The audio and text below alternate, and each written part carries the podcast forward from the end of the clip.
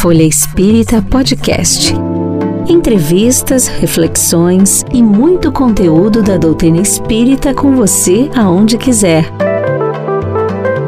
Uma produção, editora FE e Grupo Espírita Caibar Schutel.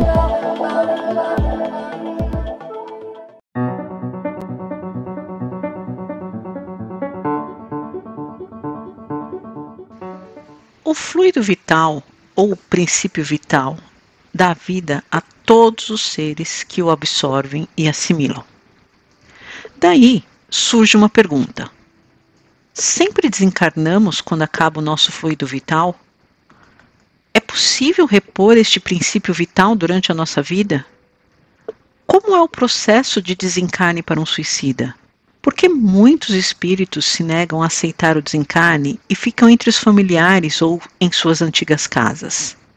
Bem, amigos e amigas, sou Helene Gritzapes e hoje vamos para o nosso terceiro programa especial sobre a morte. Para quem não se lembra, este ano, o Grupo Espírita Caibar Schutel de São Paulo está organizando uma série especial de lives sobre o que sabemos sobre a morte, com base nos livros e mensagens psicografadas por Chico Xavier. Já fizemos dois programas especiais sobre o tema. Para quem não ouviu, recomendo que os ouçam. Eles foram cheios de lições e reflexões muito valiosas. Busca lá na nossa lista de podcast. São os programas 78 e 87. Nesses dois programas, o Walter Graciano Júnior, o Valtinho, que é presidente do Grupo Espírita Caibar Schutel, e o Conrado Santos, nosso amigo de todos os nossos programas aqui no podcast, responderam diversas perguntas sobre o processo de desencarne. Como é morrer? Como é o processo de desligamento do corpo físico? Sentimos alguma dor? Porque muitos espíritos citam um sono profundo, um torpor intenso após a morte. Como o perispírito é regenerado? Para onde vai o espírito após a morte? Todas essas respostas estão lá nos programas 78 e 87. Hoje traremos para vocês os principais trechos da última live, em que o Valtinho e o Conrado seguiram nos esclarecendo sobre o processo de morrer que são aquelas algumas daquelas perguntas que eu fiz no início desse programa. Vamos falar sobre fluido vital, sobre o processo de desencarne de suicidas, porque muitos espíritos seguem entre nós e também como podemos melhor nos preparar para a morte. Como vocês podem ver, mais um programa imperdível hoje. Vamos então logo conhecer essas respostas.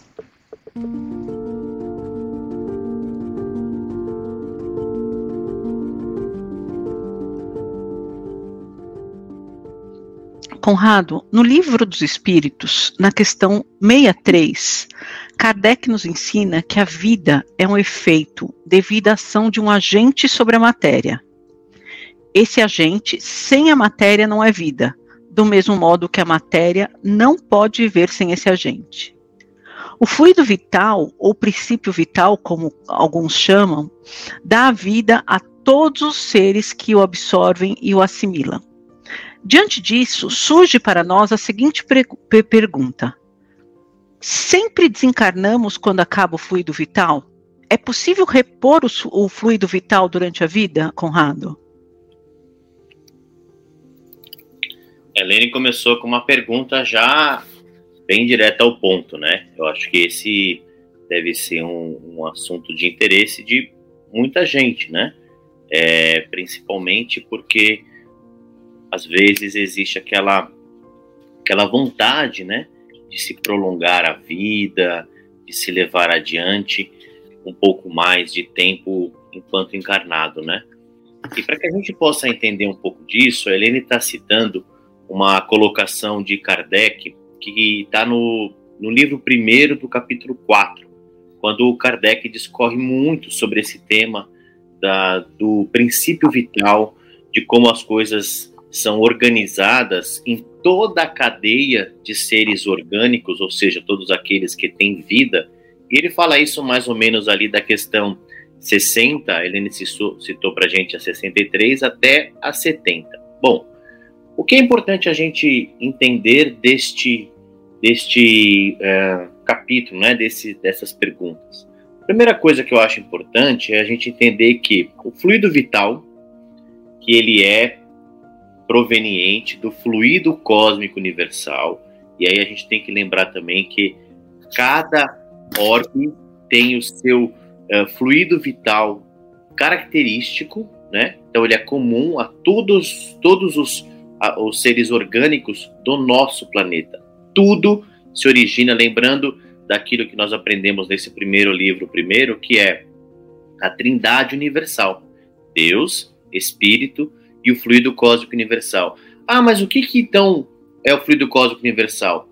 Tudo aquilo que não for o Espírito, tudo aquilo que a gente possa entender como algo que foi construído, a matéria, e aquilo que nos dá condição de termos os corpos espirituais, que não dá, nos dá condições de termos o corpo físico e toda a cadeia de seres orgânicos. Isso nós estamos falando da matéria. Mas o que anima essa matéria?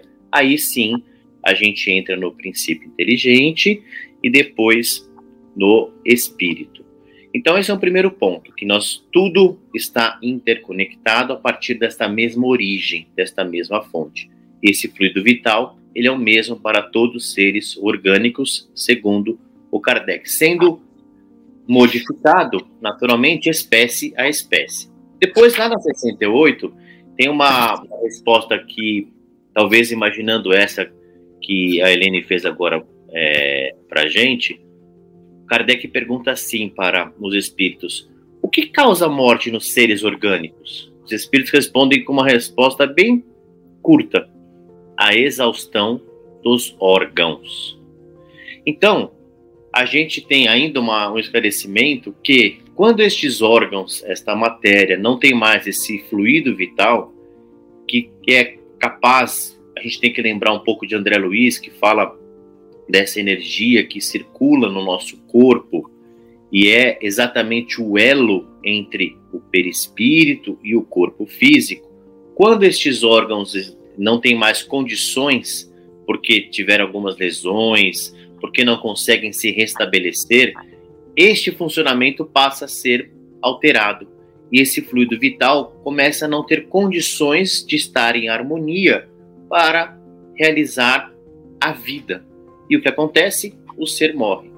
Nós temos que ter muito claro que esta harmonia entre o corpo físico e aquele que o anima é importantíssimo para que a gente continue vivo. A quantidade do fluido vital, segundo Kardec, ela se esgota. E quando ela se esgota, fica-se incapaz de se entreter a vida. E aí, o que acontece? a gente não tem mais condições. Entretanto, Kardec nos diz que é possível que a gente consiga, ao longo da vida, irmos repondo e transmutando esse, porque esse fluido ele é capaz de ser transferido ser a ser, né? Lá na Gênese, ele diz para a gente que na matéria orgânica, o princípio especial ainda pode ser definido por princípio vital, é ativo no ser vivo e esse princípio se acha extinto no ser morto. Aqui também vale um conceito super importante. O que diferencia um espírito encarnado de um espírito desencarnado é isto. Quando nós desencarnamos, nosso corpo físico fica aqui no planeta. Nós levamos o que conosco? Nosso corpo espiritual. E o que nós não temos mais?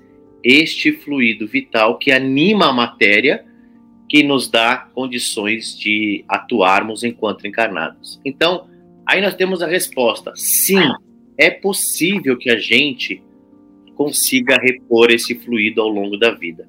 Mas vamos, só para a gente é, tentar endereçar o pensamento, vamos pensar de uma maneira metafórica. Vamos pensar num carro. Se esse carro para que ele se movimente, ele necessita do quê? De combustível. Aí você imagina o seguinte: bom, estou aqui com o meu carro, estou dirigindo ele, a gente pode usar a, a linguagem metafórica de que quem está conduzindo o carro é o espírito, e aí nós temos o carro como nosso veículo físico, e aí você tem uma quantidade de combustível lá no tanque do teu carro para rodar 200 quilômetros. E você começa a sua viagem. Só que, ao longo da tua viagem, você não cuida direito do teu carro. As engrenagens não estão bem é, ajustadas, você deixa com que as peças não estejam em perfeitas condições, mas mesmo assim você continua querendo chegar no seu destino, lá 200 quilômetros. O que, que vai acontecer com isso? Se este meu carro tiver dificuldades, as engrenagens, as peças não estiverem em harmonia, eu vou exigir mais combustível para poder fazer o esforço de chegar aos 200 quilômetros. E aí o que, que eu vou perceber? Que ao invés de conseguir com o mesmo combustível rodar 200 quilômetros, eu vou ter rodado 180, 150. O que quer dizer isso? Quer dizer que eu terei abreviado o uso do meu combustível. Se ele tinha como atender aquela quantidade de quilômetros, a desarmonia do meu corpo físico fez com que ele fosse muito mais exigido. Então, a gente precisa entender que estes desequilíbrios, eles são exatamente da maneira com que a gente cuida do nosso vaso físico. Vamos lembrar de André Luiz, que desencarnou por conta de uma doença no seu intestino, um câncer, ele foi internado, ele passou por cirurgia, e aí a gente encontra no capítulo 3 do nosso lar o médico Henrique de Luna dizendo para ele assim: que ele, é, a, a doença que ele desenvolveu foi decorrente dos hábitos que ele tinha, foi decorrente também de uma, uma, um quadro de sífilis que acabou deixando mais frágil toda aquela região, mas Henrique de Luna diz uma coisa muito essencial para ele. Entretanto, isto talvez poderia ter sido contornado se não tivesse sido agravado pela maneira com que você leva a tua vida, com os teus pensamentos, com os teus atos e assim por diante. Este é um ponto que nós então precisamos entender. Sim, nós temos uma quantidade de fluido, entretanto, os nossos órgãos, a maneira com que a gente lida com o nosso corpo, os nossos vícios, o nosso descuido, é capaz de causar aquilo que Kardec disse como exaustão dos órgãos. Tem um caso interessante em Obreiros da Vida Eterna, que é da senhora Albina. Quando a equipe ali de Jerônimo, junto com o André Luiz, eles, eles acompanham alguns casos de desencarne lá, né? Tem o caso do Dimas, do Fábio, do Cavalcante, mas tem o da senhora Albina. E quando eles chegam para poder é, realizar a desencarnação, eles recebem a notícia de que foi dado a ela uma permissão para ficar mais tempo encarnada, porque ela tinha situações a resolver. Entretanto, é muito clara a colocação de, de Jerônimo, que diz para gente que este tempo não dá para ser muito mais longo. Porque o organismo dela necessitava de, de, uma, de um restabelecimento que ele não era possível. Eles fazem ali algumas é, é, intervenções para melhorar a atividade do, do organismo dela, mas ela teria sua desencarnação adiada, mas não por muito tempo. Então, existem inúmeros casos de que esta é, desencarnação pode ser adiada. E isso depende de uma necessidade de uma continuidade. Às vezes, por conta aqui a senhora Albina, ela tinha um trabalho muito relevante na sociedade, um, é, um trabalho assistencial que ela fazia e foi difícil naquele momento que ela se desligasse. Então foi dado a ela mais alguns anos. Não tenho dúvidas que espíritos que trazem um compromisso com a coletividade muito grande, muitas vezes podem se fazer valer disso. E para que a gente possa concluir essa questão de repor, como que a gente pode repor então essa, essa, essa quantidade de fluido vital?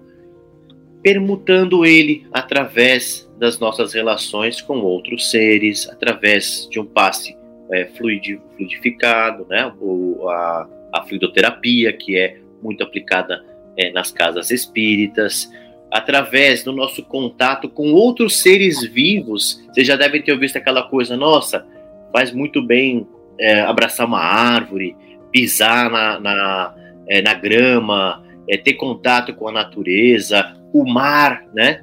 Porque exatamente nós estamos imersos neste fluido comum e nós podemos permutar essas energias nos refazendo. Então, sim, é muito importante que a gente possa fazer esta reposição, cuidando de nós mesmos, mas não devemos, não adianta fazer reposição de desta energia se você não cuida do teu do teu organismo, porque vai chegar uma hora que teus órgãos vão chegar à exaustão.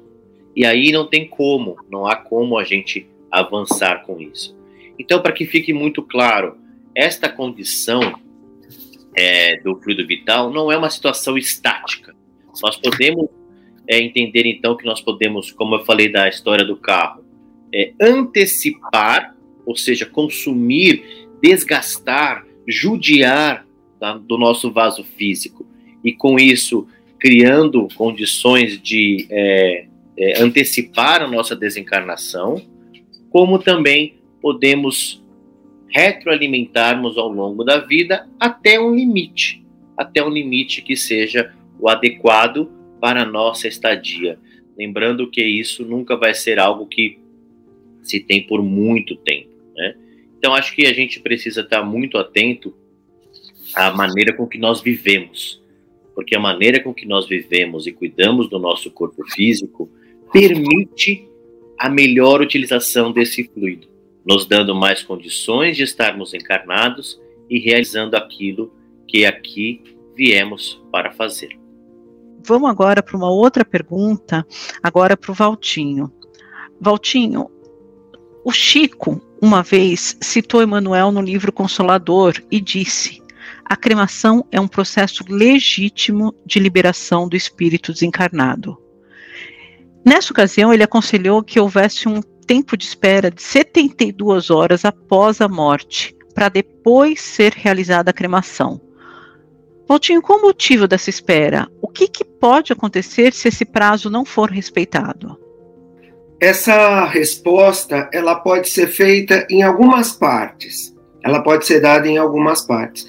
Primeiro, nós vamos lembrar o seguinte: que o primeiro crematório no Brasil surgiu em 1974. Foi o crematório da Vila Alpina. E é o primeiro, além de ser o primeiro crematório do Brasil, que agora nós já temos outros, é uma, uma, foi o primeiro da América Latina e ainda um dos maiores do mundo.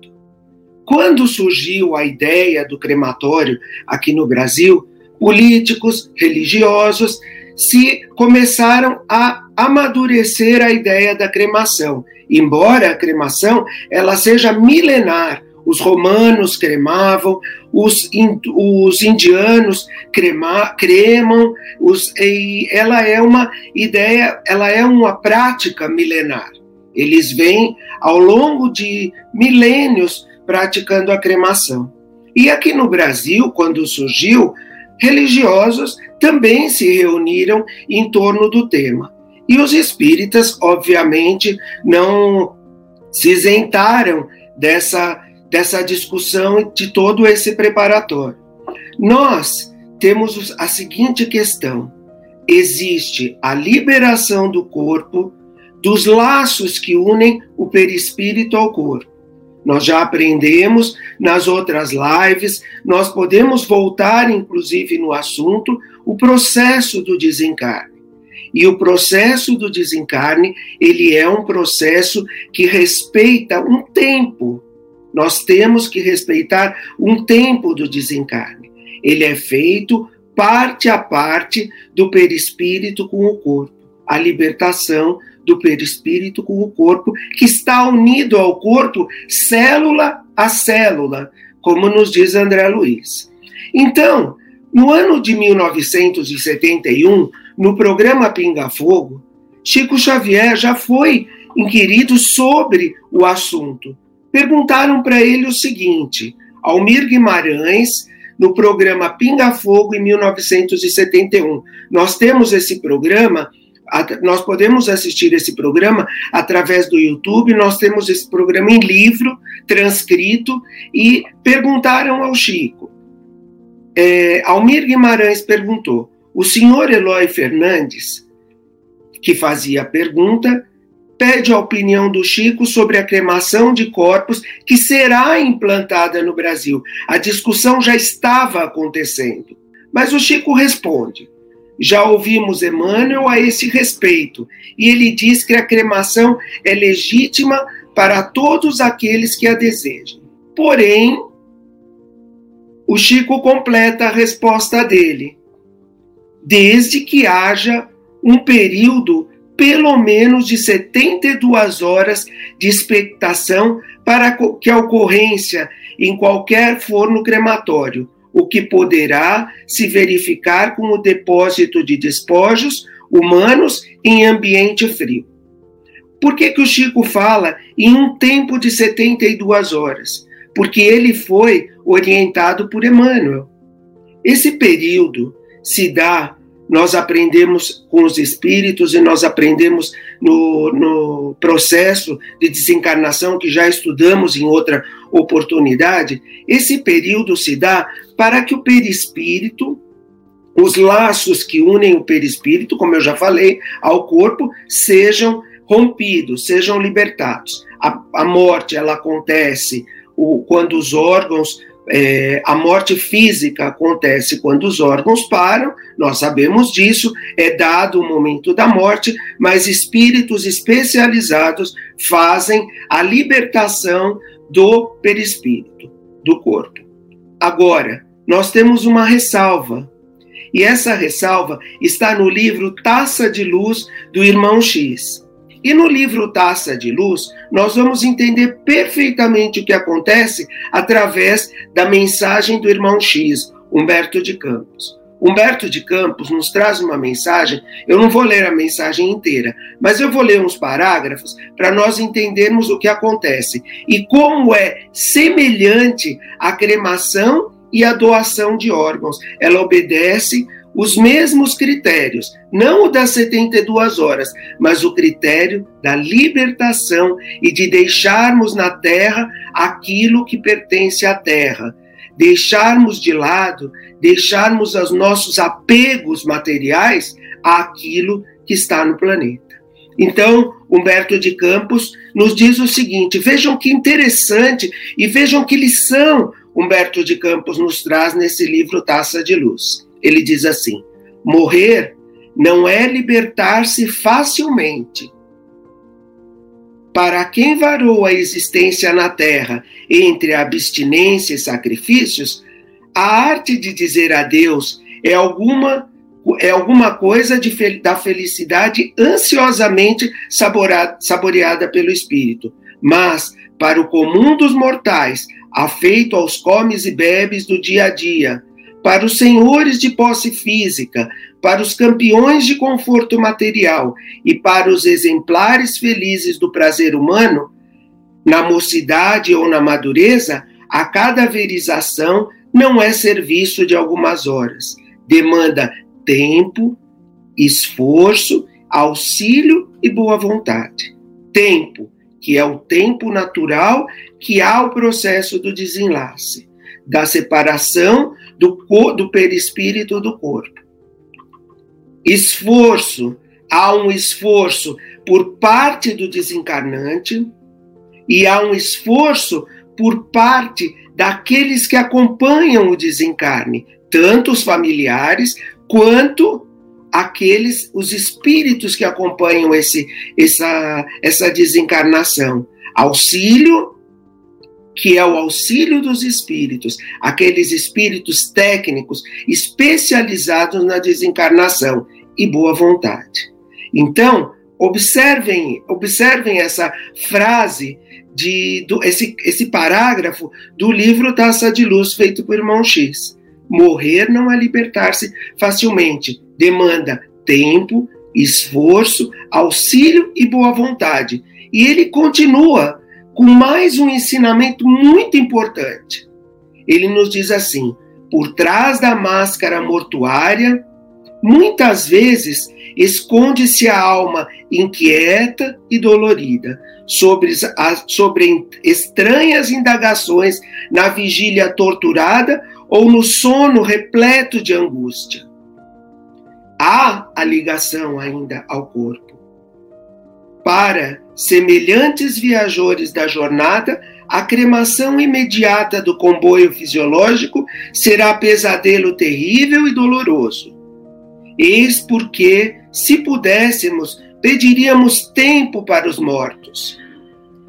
Se a lei divina fornece um prazo de nove meses para que a alma possa nascer ou renascer no mundo com a dignidade necessária, e se a legislação humana já favorece os empregados com o benefício do aviso prévio, por que razão o morto deve ser reduzido a cinzas com a carne ainda quente? Veja, esse é, um, é uma observação muito importante, nós devemos pensar sobre isso. No momento do desencarne, nós precisamos entender que precisamos pensar como foi a vida dessa pessoa, não em forma de julgamento, mas nós, quando desencarnarmos, vamos ter essa consciência.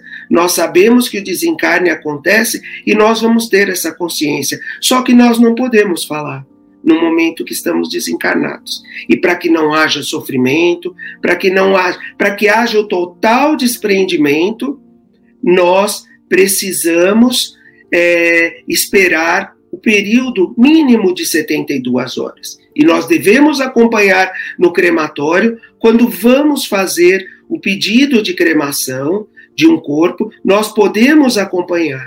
E a lei permite que isso seja feito. Nós, vamos falar por nós, se quisermos ser é, cremados. Nós devemos observar o seguinte: a nossa vida, como foi a nossa vida, como foi a no... como vai ser a nossa libertação. E isso diz respeito à nossa própria consciência.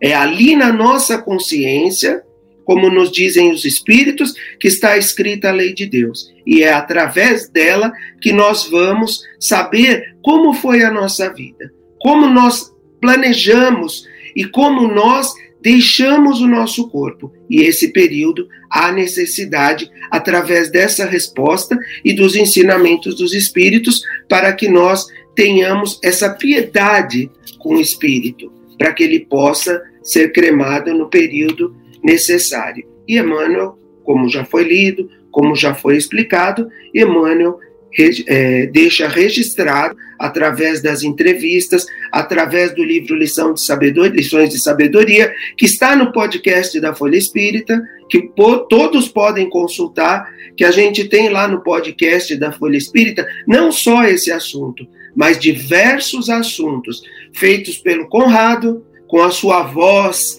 muito boa, que nos, nos presenteia todos os dias, todas as semanas, com dois podcasts. E este se encontra lá também sobre a cremação. É assim que nós entendemos, é assim que nós aplicamos os ensinamentos de Emmanuel.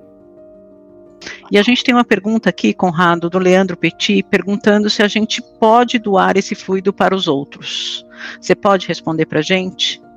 Lá eu falei do livro dos Espíritos, da questão 60, 70, e no final da questão 70, o Kardec então fala mais sobre isso e tem um, um texto razoado. Ele termina dizendo que este fluido pode ser é, intercambiado entre as pessoas, entre os seres, né, de um para o outro. Inclusive, ele diz que é possível muitas vezes, quando se faz essa doação, fazer até voltar à vida. Vejam que interessante isso.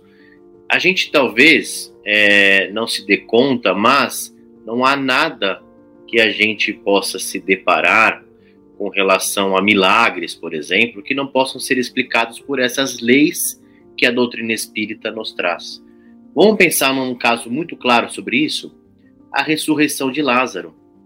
O que foi que Jesus fez naquele momento?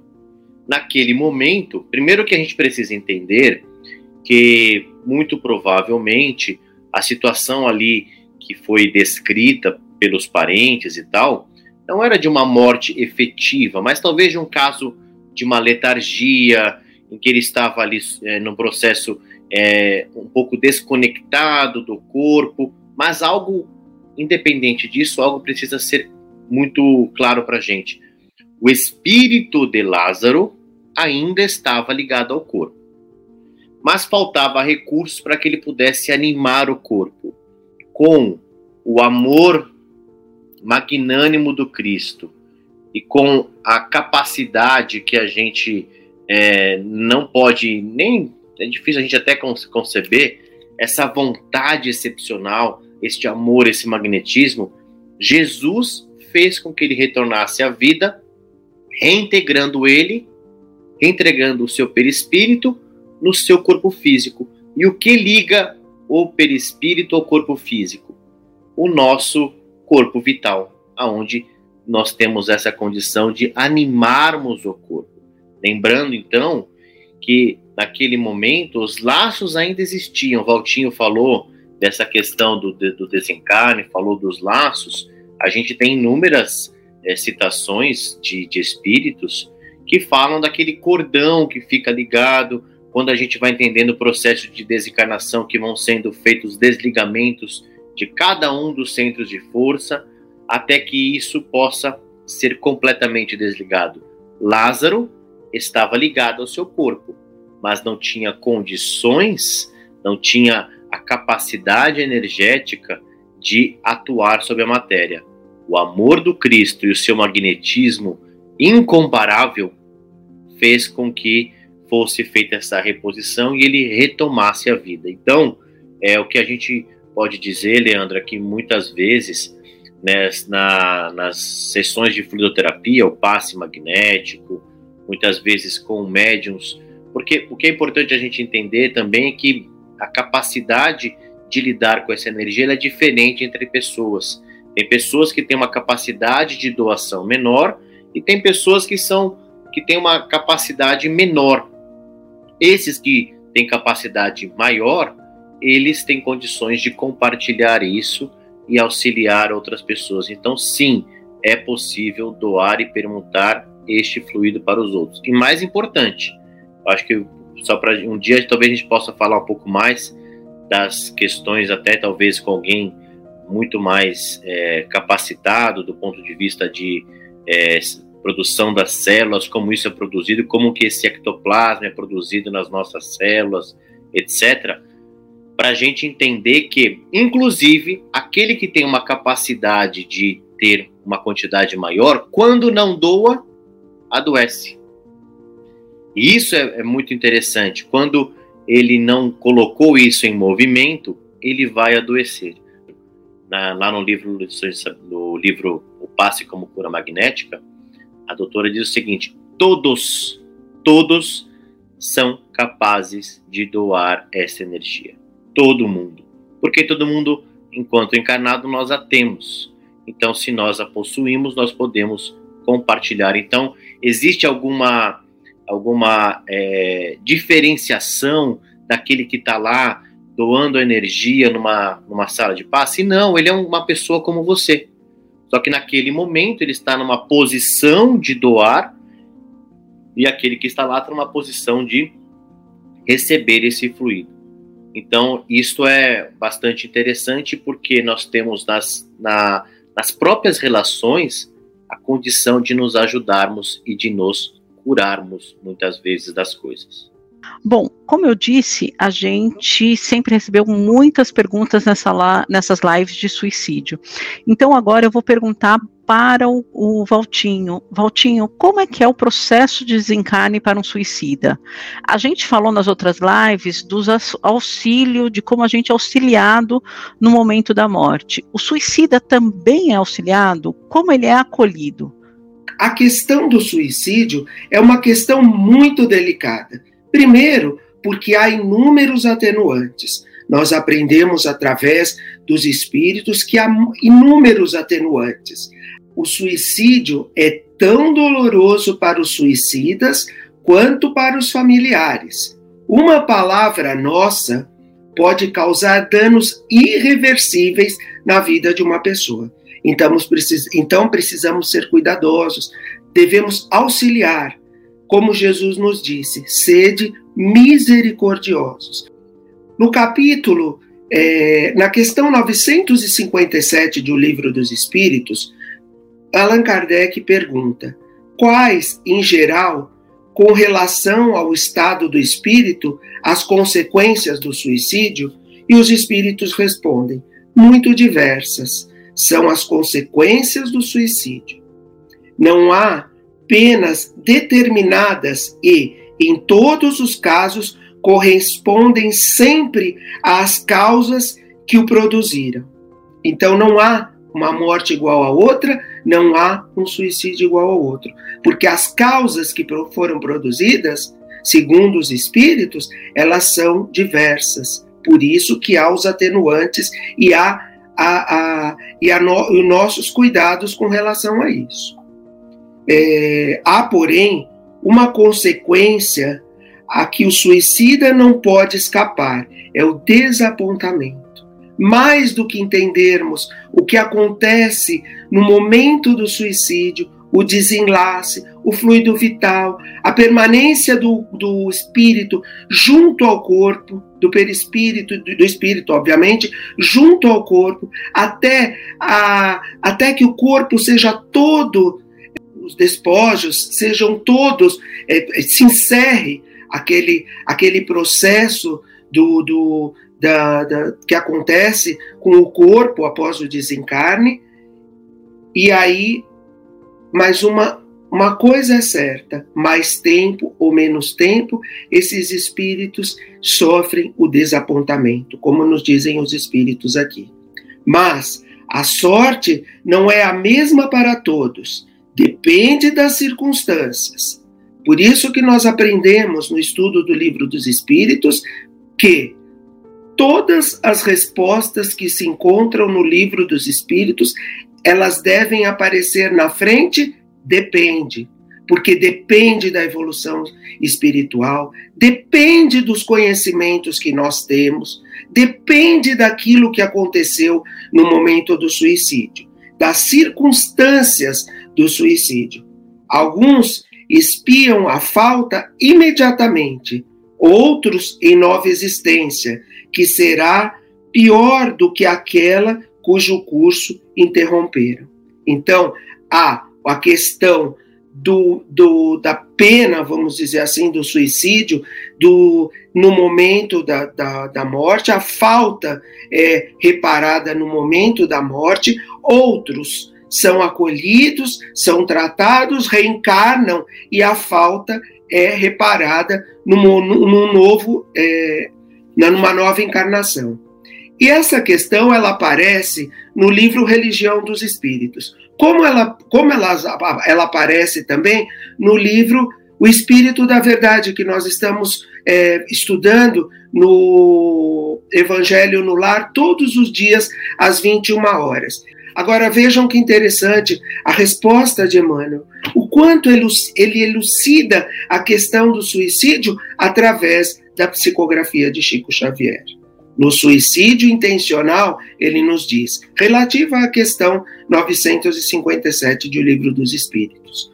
No suicídio intencional, sem as atenuantes da moléstia ou da ignorância, há que considerar não somente o problema da infração ante as leis divinas, mas também o ato de violência que a criatura comete contra si mesma através da premeditação mais profunda com remorso mais amplo.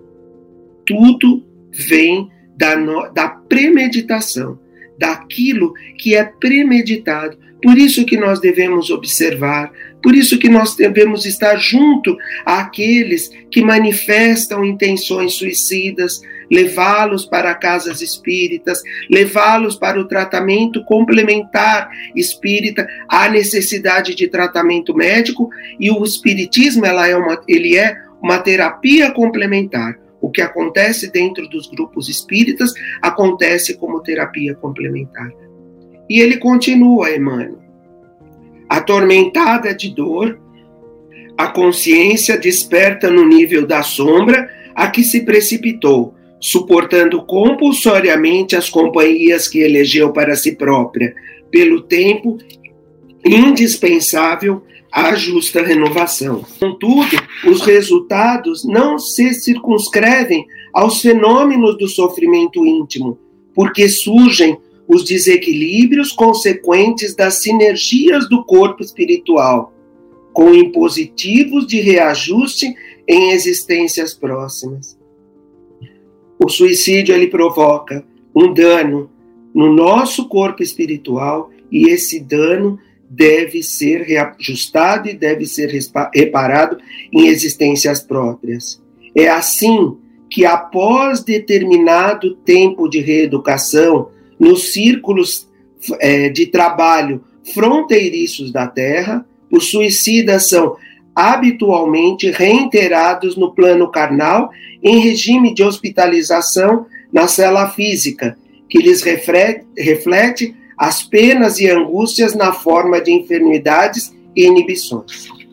Há espíritos, nós somos, dentro desse processo do suicídio, há prontos socorros, há clínicas espirituais que tratam esses espíritos. Nós nunca somos abandonados pelo Pai. Nós temos espíritos que velam por nós ao reencarnarmos, que estão junto a nós, os nossos espíritos protetores, os nossos mentores, que muitas vezes, quando o suicídio se instala na nossa mente, e nós aprendemos através da obra de André Luiz, no momento do sono, o espírito vai lá e fala: Meu filho, minha filha, o que você vai fazer?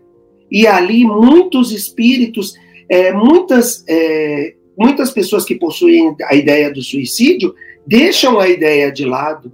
Há uma proteção intensa do mundo espiritual, só que é respeitado o nosso livre-arbítrio. E muitas vezes o nosso livre-arbítrio nos leva a consequências dolorosas. Uh, a gente está falando muito de desencarne, mas tem aqueles espíritos que se negam a aceitar o desencarne e ficam entre os familiares em suas antigas casas. Também nas sessões de desobsessão são comuns os relatos de espíritos que se encontram há muitos anos, até séculos, presos à última reencarnação. No livro Libertação, por exemplo, o Chico relata a história do Gregório, que foi um espírito trevoso de grande potencial magnético que chefiou centenas de espíritos que obedeceram cegamente por quase cinco séculos. Por que, que isso acontece? Por que, que isso é permitido? Por que, que esses espíritos, quando desencarnados, não são encaminhados, entre aspas, à força para as colônias espirituais? Com certeza, Helene, a gente precisa pensar o seguinte: se a gente tem essa situação de termos ali um familiar, né? Muitas vezes no passado isso era motivo de até mesmo de entretenimento, né? Ah, então tô vendo aqui, tá habitando a casa, a casa mal assombrada. A gente tem que se preocupar. Por quê? Porque realmente aquele espírito não está avançando com a sua vida espiritual, com as necessidades que são distintas da vida enquanto ele estava encarnado, né? Numa outra live, nós falamos a respeito da questão do quando a gente desencarna, do peso específico do nosso corpo espiritual.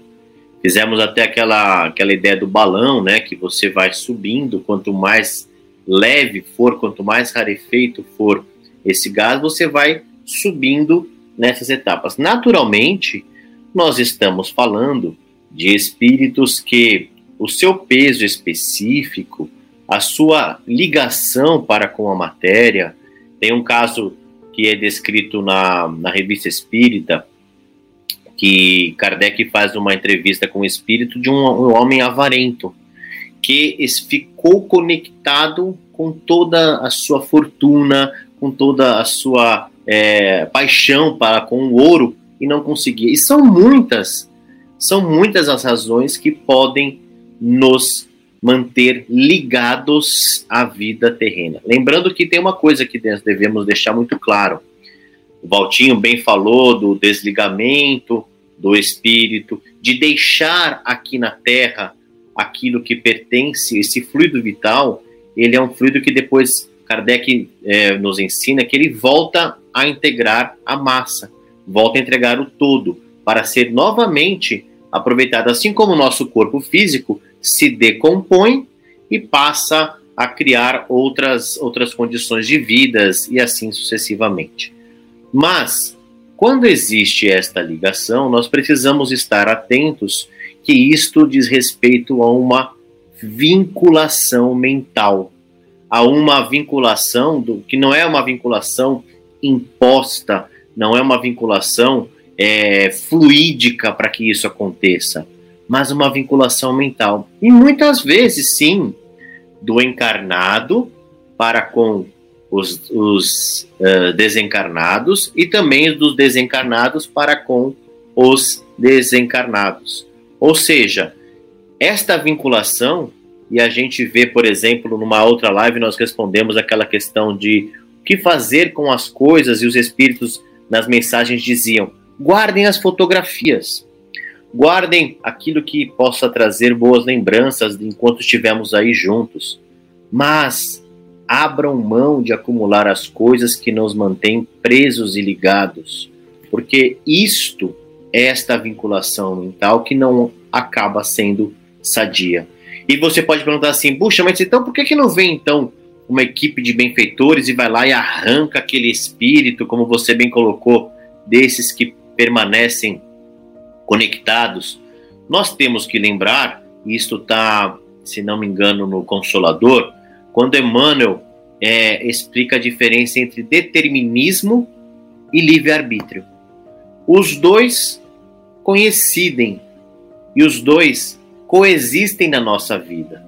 Então a gente, é claro que é, a gente pode pensar assim, o livre-arbítrio, ele, ele existe dentro de uma área de atuação, e neste caso que você bem colocou, é uma área de atuação que é possível o espírito manter-se vinculado, ele precisa renovar a sua maneira de pensar, ele precisa colocar outros valores, outros propósitos, mas dentro de um momento. Então vai chegar um momento que este determinismo, a roda da evolução, vai atuar. Se isso vai acontecer com 5, 10, 15, 20, 50 anos, nós não temos condições de dizer. O primeiro, que é o determinismo, ele é absoluto. Aonde ele é absoluto? Por exemplo, nas baixas camadas evolutivas. Não tem, você não tem como permitir que haja um livre-arbítrio daqueles que ainda estão avançando no estágio ainda primitivo. E quanto mais a gente vai adquirindo a inteligência, sendo educado, a experiência, o segundo, que é o livre-arbítrio, vai nos possibilitando fazer essa escolha. No reino é, da natureza, o determinismo, por exemplo, ele é implacável para com os ciclos de encarne e desencarne de, de todos aqueles que estão evoluindo nessa cadeia, os nossos irmãos animais e assim por diante, bem como nos primeiros passos de quando o homem tem esse livre-arbítrio. E quando a gente começa então a entender isso, nós devemos lembrar uma coisa: que tanto o determinismo quanto o livre-arbítrio estão pautados na lei de amor, que é sagrada e é única. E isso é importante que a gente possa entender que, mesmo que haja esta possibilidade, mesmo que haja essa condição, tempo chegará em que esta lei de amor vai atuar e levar este espírito para condições de se reorganizar, refazer a sua trajetória. Estamos falando da morte para vivermos melhor e para desencarnarmos de maneira mais consciente. Então, essa vinculação que existe é decorrente das nossas escolhas e é sim permitido até um determinado momento em que a lei de causa e efeito se fará cumprir, pautada na lei de amor única e sagrada de nosso Pai.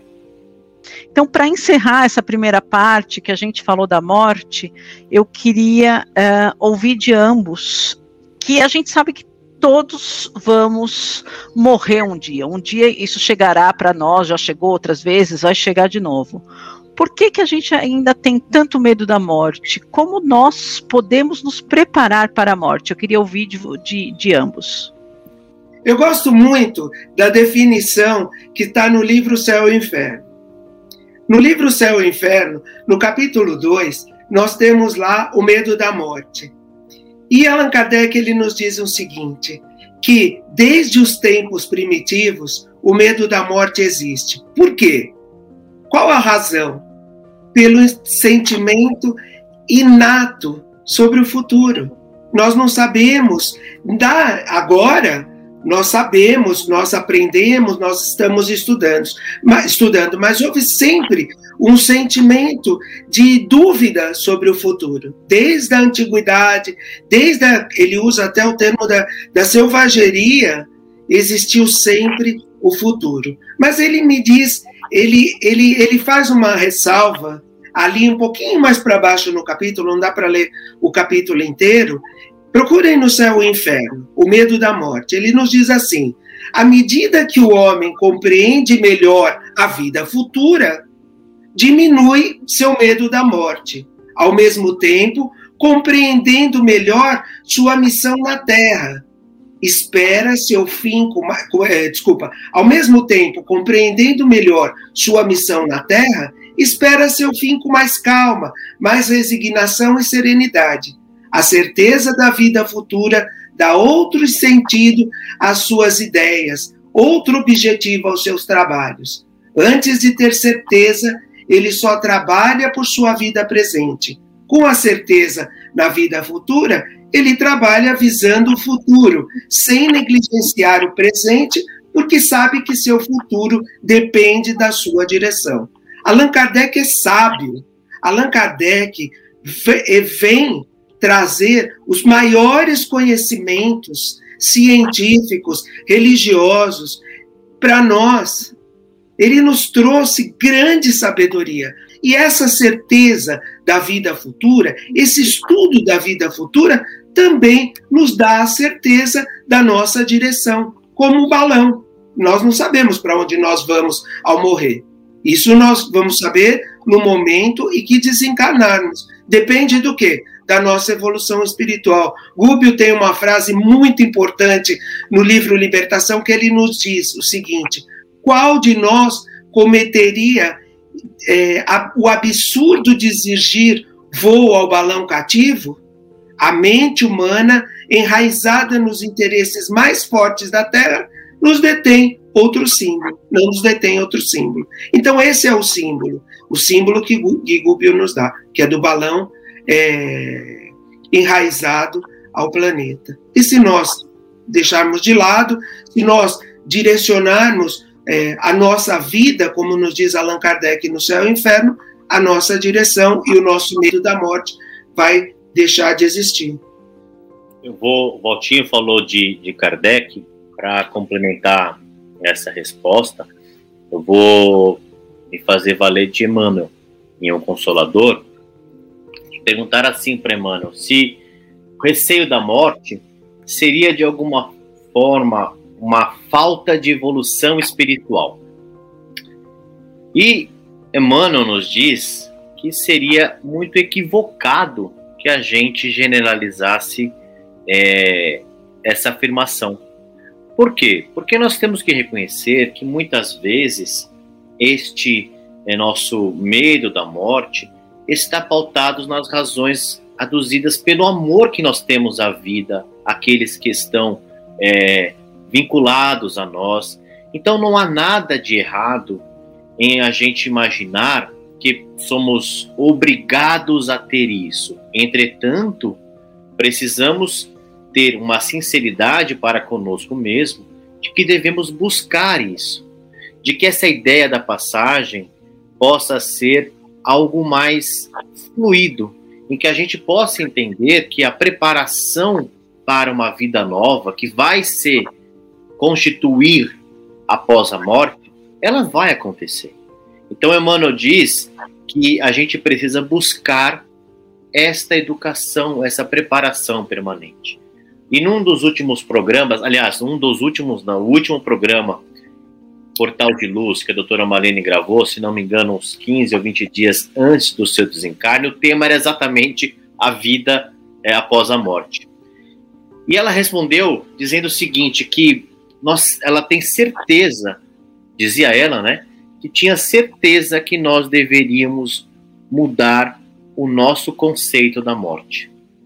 A nossa relação de mudarmos o conceito, de mudarmos de uma situação, de uma ruptura abrupta, sem nenhum propósito, para um sentido de continuidade. A morte não é uma ruptura, não é um fim, é uma continuidade que nos coloca diante de um propósito diferente quando a gente pensa assim. A gente sabe que nós vamos ter saudade. A gente sabe que nós vamos sentir a falta do magnetismo daqueles que nós é, convivíamos, aquilo que Emmanuel coloca nas razões do amor. Isso vai acontecer. Mas a maneira com que a gente aceita essa separação e faz de alguma forma um rearranjo, tanto para os que partem quanto para os que ficam, tem uma, uma, uma questão importante que é assim: a gente sente mais falta quando nós quando alguém quando alguém desencarna, a gente sente mais falta do amor que a gente dava para essa pessoa do que do amor que a gente recebia dela. Por que, que a gente não começa a discutir a morte enquanto estamos vivos? Por que, que não começamos a assimilar isso enquanto estamos vivendo? Por que, que não vamos falar da morte nas escolas?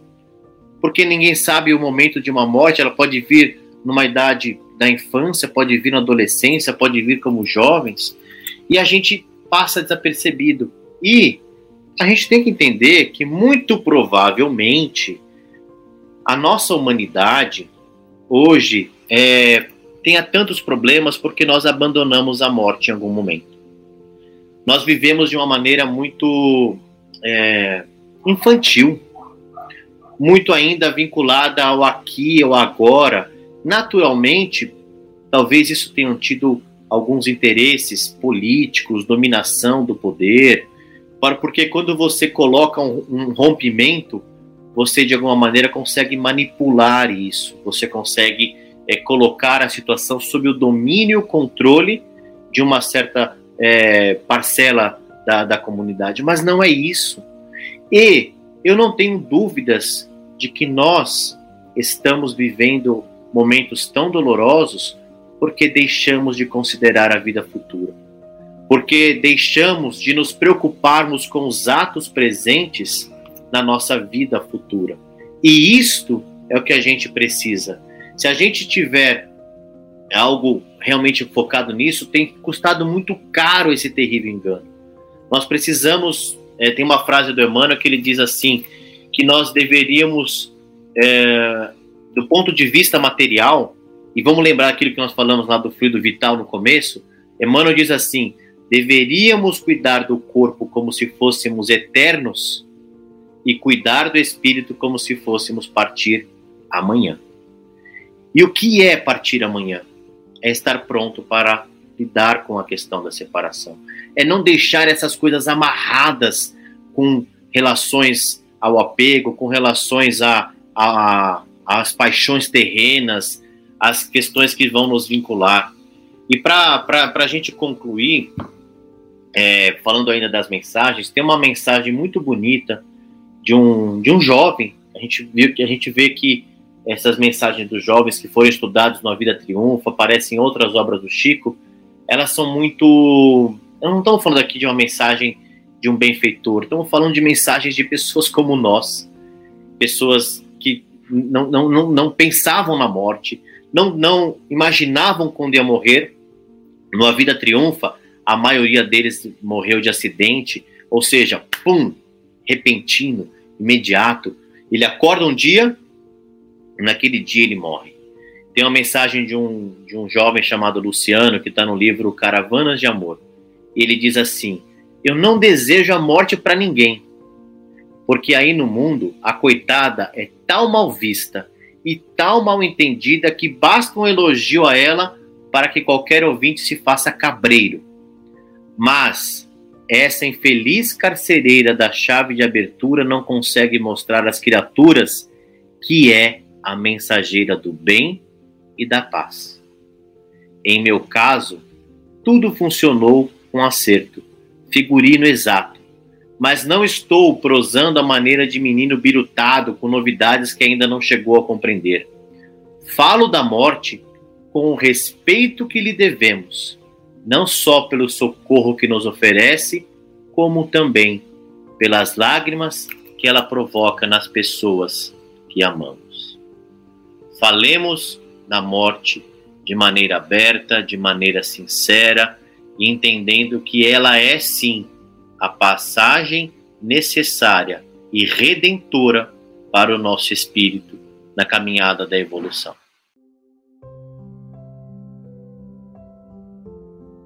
Com essa linda reflexão, terminamos aqui o programa de hoje. Como eu expliquei, esses foram os principais trechos dessa live. Essa live teve quase duas horas de duração.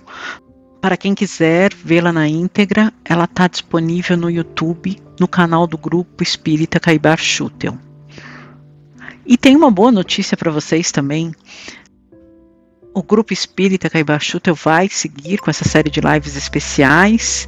O próximo tema vai ser a vida no além como vivemos após a morte, como são as colônias espirituais. E, obviamente, a gente vai trazer os principais trechos aqui para vocês. Agradeço mais uma vez a companhia de vocês. Espero na próxima semana para mais um programa especial. Muito obrigada e fiquem com Deus. Conheça também o jornal Folha Espírita e os livros e e-books da FE Editora. Siga-nos no Facebook, Instagram, Twitter e YouTube.